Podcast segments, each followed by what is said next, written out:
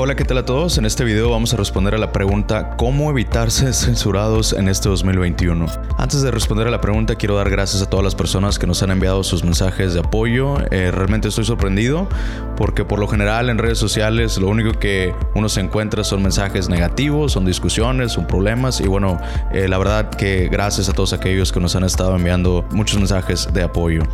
Y bueno, para todos aquellos preguntándonos sobre los videos, les pedimos sean pacientes que estaremos subiendo nuevo el material. Eh, tuvimos que guardar todo nuestro contenido por cuestiones de seguridad y censura, ya que en múltiples ocasiones nuestros videos habían sido eliminados.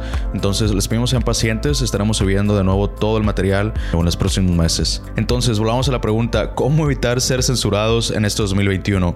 Y bueno, la respuesta es sencilla.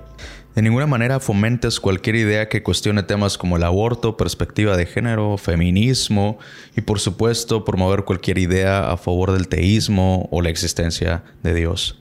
Listo, si quieres evitar ser censurado en cualquiera de las plataformas sociales, asegúrate simplemente de cumplir esto. Hoy en día parece verse amenazado uno de los derechos o garantías individuales más importantes del hombre, la libertad de expresión. Y bueno, en nuestro caso particular, desde 2019 comenzamos a recibir nuestras primeras alertas de restricciones por promover contenido que difunde o promueve el odio entre las personas. Y bueno, durante el año 2020 prácticamente estuvimos en semáforo en rojo en la plataforma de Facebook por promover constantemente el discurso de odio entre las personas o hate speech. Esto nos llevó a tomar una medida de seguridad y creamos una página de respaldo, ya que corríamos el riesgo durante todo el 2020 de que esta plataforma fuese eliminada por completo. Ahora, siempre será importante abrir una mesa de discusión en donde se puedan presentar argumentos a favor o en contra de ciertos temas. Incluso eso es algo bueno, eso es algo que se aplaude y eso es algo que nos ha hecho crecer como sociedad. Y siempre que se plantea una cuestión debemos de ser objetivos a la hora de analizar cada argumento que se encuentre detrás de cada persona. Sin embargo, el problema es cuando se restringe, se elimina o se censura a una de las dos personas que se encuentran discutiendo o analizando tales ideas. Pero bueno, ¿qué podemos esperar de nosotros si el presidente más grande de la nación, en este caso Estados Unidos, el presidente Donald Trump, fue censurado por un grupo que parece ser más grande, las Big Tech? Y precisamente el día de ayer fue la inauguración del 46 presidente de los Estados Unidos. Y es muy triste ver cómo siempre a lo largo de la historia la Biblia lamentablemente se usa para otros fines ajenos al mensaje de esta. Y por supuesto, las reacciones de muchos fueron inmediatas. Por ejemplo, Laila Rose, eh, fundadora y presidenta de Live Action, una organización que tiene como fin defender la vida, la mujer, la familia, eh, ella comentó en Twitter y dijo esto, el presidente actual, eh, Joe Biden, cita a los santos, a las Sagradas Escrituras, pero se ha comprometido al mismo tiempo a financiar el asesinato de niños no nacidos, hijos de Dios, hechos a su imagen. Oremos por su conversión, oremos por justicia y oremos por la renovación de esta nación. Otro usuario comentó, por ejemplo, en la página del gobierno de la Casa Blanca ahora te preguntan tu pronombre. Otro usuario comentaba en referente a lo mismo haciendo uso del sarcasmo y decía, ¿qué paso tan grande hacia la igualdad? El gobierno americano finalmente me ha concedido el derecho de identificarme como lo que soy, un tiranosaurio rex.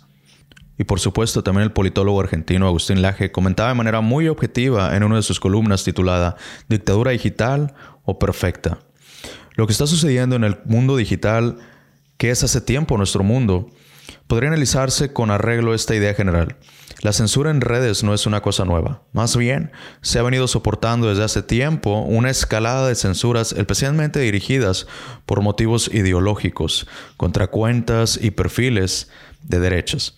No son suposiciones mías, es lo que Mark Zuckerberg admitió sin vacilar hace algunos años en el Senado norteamericano. Básicamente, que las élites de Silicon Valley son progresistas y que a ello obedece la guerra ideológica contra disidentes.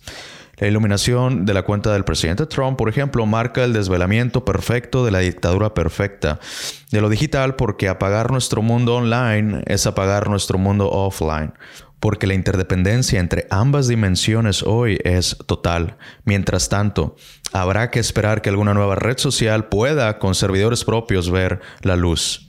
Las Big Tech han mostrado tener más poder que el presidente más importante del mundo.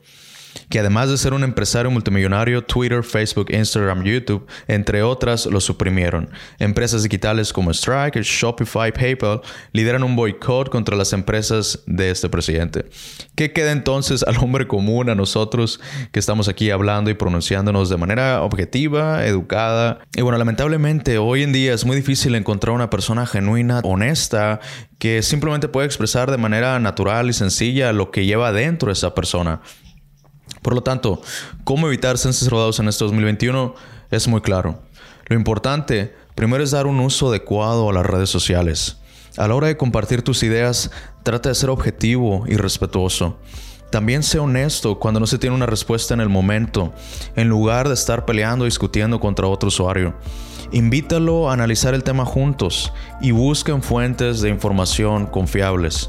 Escuchen ambas partes, actuemos con decencia. La realidad es que la mayoría de las veces nunca llegaremos a un acuerdo y eso es muy cierto. Sin embargo, eso no significa que debamos recurrir a la violencia, imposición y por supuesto a la violación de los derechos humanos. Mi nombre es Cristian Jiménez y que tengas un buen día. Gracias.